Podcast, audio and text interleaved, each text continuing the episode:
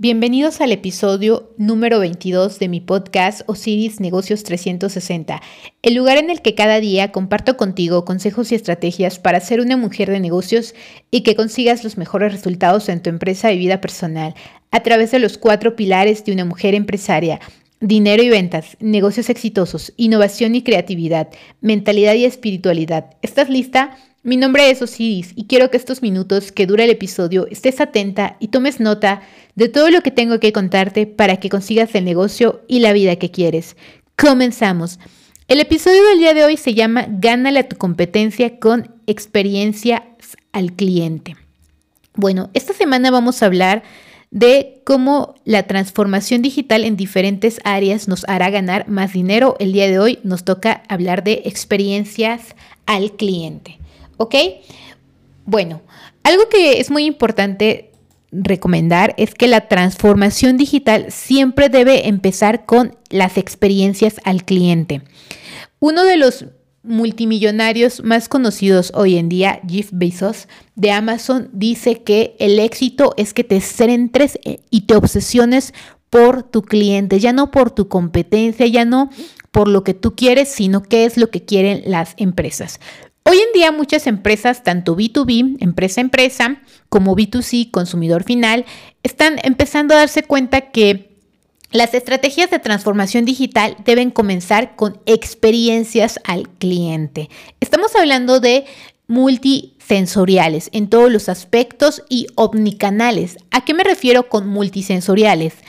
Auditivas, visuales, eh, físicas, eh, de degustación y demás. Ahora, ¿a qué me refiero con omnicanal? Por todos los medios, no solamente es solo el medio digital y o el medio tradicional. Debe de haber una fusión tanto de la parte digital como de la parte tradicional, ¿ok? Eso va a ser una experiencia completa, la parte multisensorial y la parte omnicanal. Ahora, para que tú puedas atraer y diferenciarte de tu competencia, y puedas atraer nuevos clientes, es muy importante que te obsesiones por las experiencias auténticas porque esto genera un mayor retorno de la inversión. Quizá organizar algún evento físico, alguna degustación exclusiva para mis clientes, porque esto va a incrementar el valor de mi marca como tal. Quizá en este momento yo si hago un evento de degustación de mis productos, si yo por ejemplo... Eh, vendo productos comestibles o si vendo eh, productos de cuidado facial, puedo hacer eh, eventos degustando, eh, incluso probando estos productos, lo cual va a hacer que genere un gran impacto para mis clientes consintiéndolos y también puedo hacer alianzas estratégicas y, e incrementar mis ventas. Ahora, ¿Por qué es importante la experiencia al cliente y por qué es tan difícil que se tenga en cuenta a la hora de diseñar las ganancias de mi negocio? Porque es muy escaso hoy en día. Tú no puedes diseñar los mejores beneficios para tus clientes si no cuentas con sus datos, ¿ok? Entonces es importante que tú tengas todos los datos del cliente. Un ejemplo muy común eh, de los nuevos clientes digitales o los nuevos clientes hoy en día es el ejemplo de Blockbuster y Netflix, ¿no?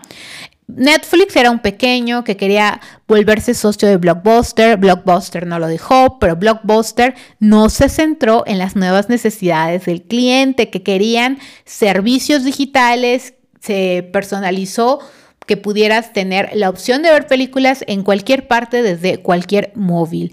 Y entonces, ¿qué pasó? Blockbuster solamente quería ganar más dinero, no le importó satisfacer las necesidades del cliente, no le importó innovar. Entonces, Netflix terminó desbancando a Blockbuster y este terminó, por consiguiente, fracasando y declarándose en quiebra en el 2010. Ahora, es importante que cada determinado tiempo tú renueves las experiencias al cliente a través de la transformación digital.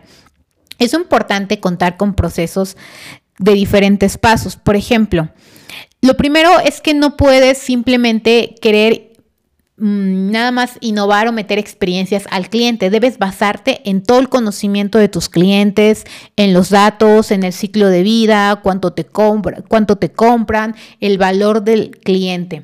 Porque esto va a desencadenar que desde un inicio, cuando ellos decidan buscarte, inicien el proceso de búsqueda y de compra, tú sepas qué es lo que les tienes que ofrecer en cada punto de su viaje del cliente, que es desde que ellos te buscan o te conocen, desde que ellos te compran, cómo los fidelizas, cómo haces que ellos compren más, que te recomienden.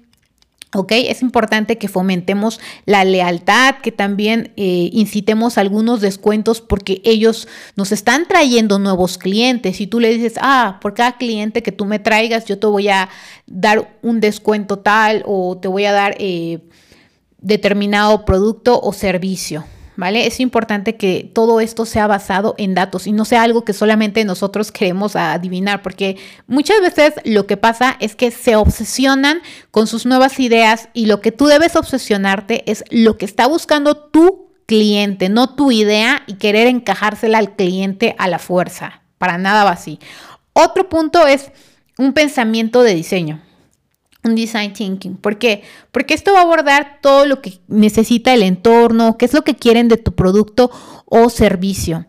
Es informarte sobre todos los tipos de datos de los clientes, su entorno, cómo está funcionando, empezar a pivotear ideas rápidamente para que podamos crear nuevos prototipos de productos o servicios y se puedan desarrollar de forma rápida y quizá nos hagan tener más nichos, ampliar nuestros clientes, en otras industrias, en otros tipos de nichos. ¿Ok? Ahora, algo muy importante es, ¿cuál es la ventaja de todo esto? Otra herramienta importante es la inteligencia artificial, porque esta puede fortalecer el valor de datos internos y externos a través de la capacidad de detectar las tendencias y la predicción de cambios en el mercado y el comportamiento de los clientes. Las empresas Hoy en día están utilizando la inteligencia artificial para llegar a segmentos, a diferentes nichos o clientes que antes no se hubieran imaginado que pudieran eh, atacar en este caso, ¿ok? Entonces hay que enfocarnos en el cliente, personalizar los productos y tener diferentes niveles de satisfacción del cliente, ¿vale? Ahora, algo muy importante en el design thinking, pensamiento de diseño, es crear ideas innovadoras todo el tiempo, estar probando qué es lo que nos funciona, qué es lo que no nos funciona. Incluso podríamos probar algunas tendencias que ya existen y que le han funcionado a otros negocios. ¿Vale? Bueno, pues hasta aquí lo que tenía preparado para el episodio del día de hoy. Espero que haya cubierto tus expectativas, que implementes todo lo que has aprendido, que te sirva. Gracias por acompañarme. Si te ha gustado el capítulo de hoy, dale a me gusta, comparte y comenta. Así podremos llegar a ayudar a más mujeres. Te espero en el próximo episodio y hasta entonces. Nos vemos.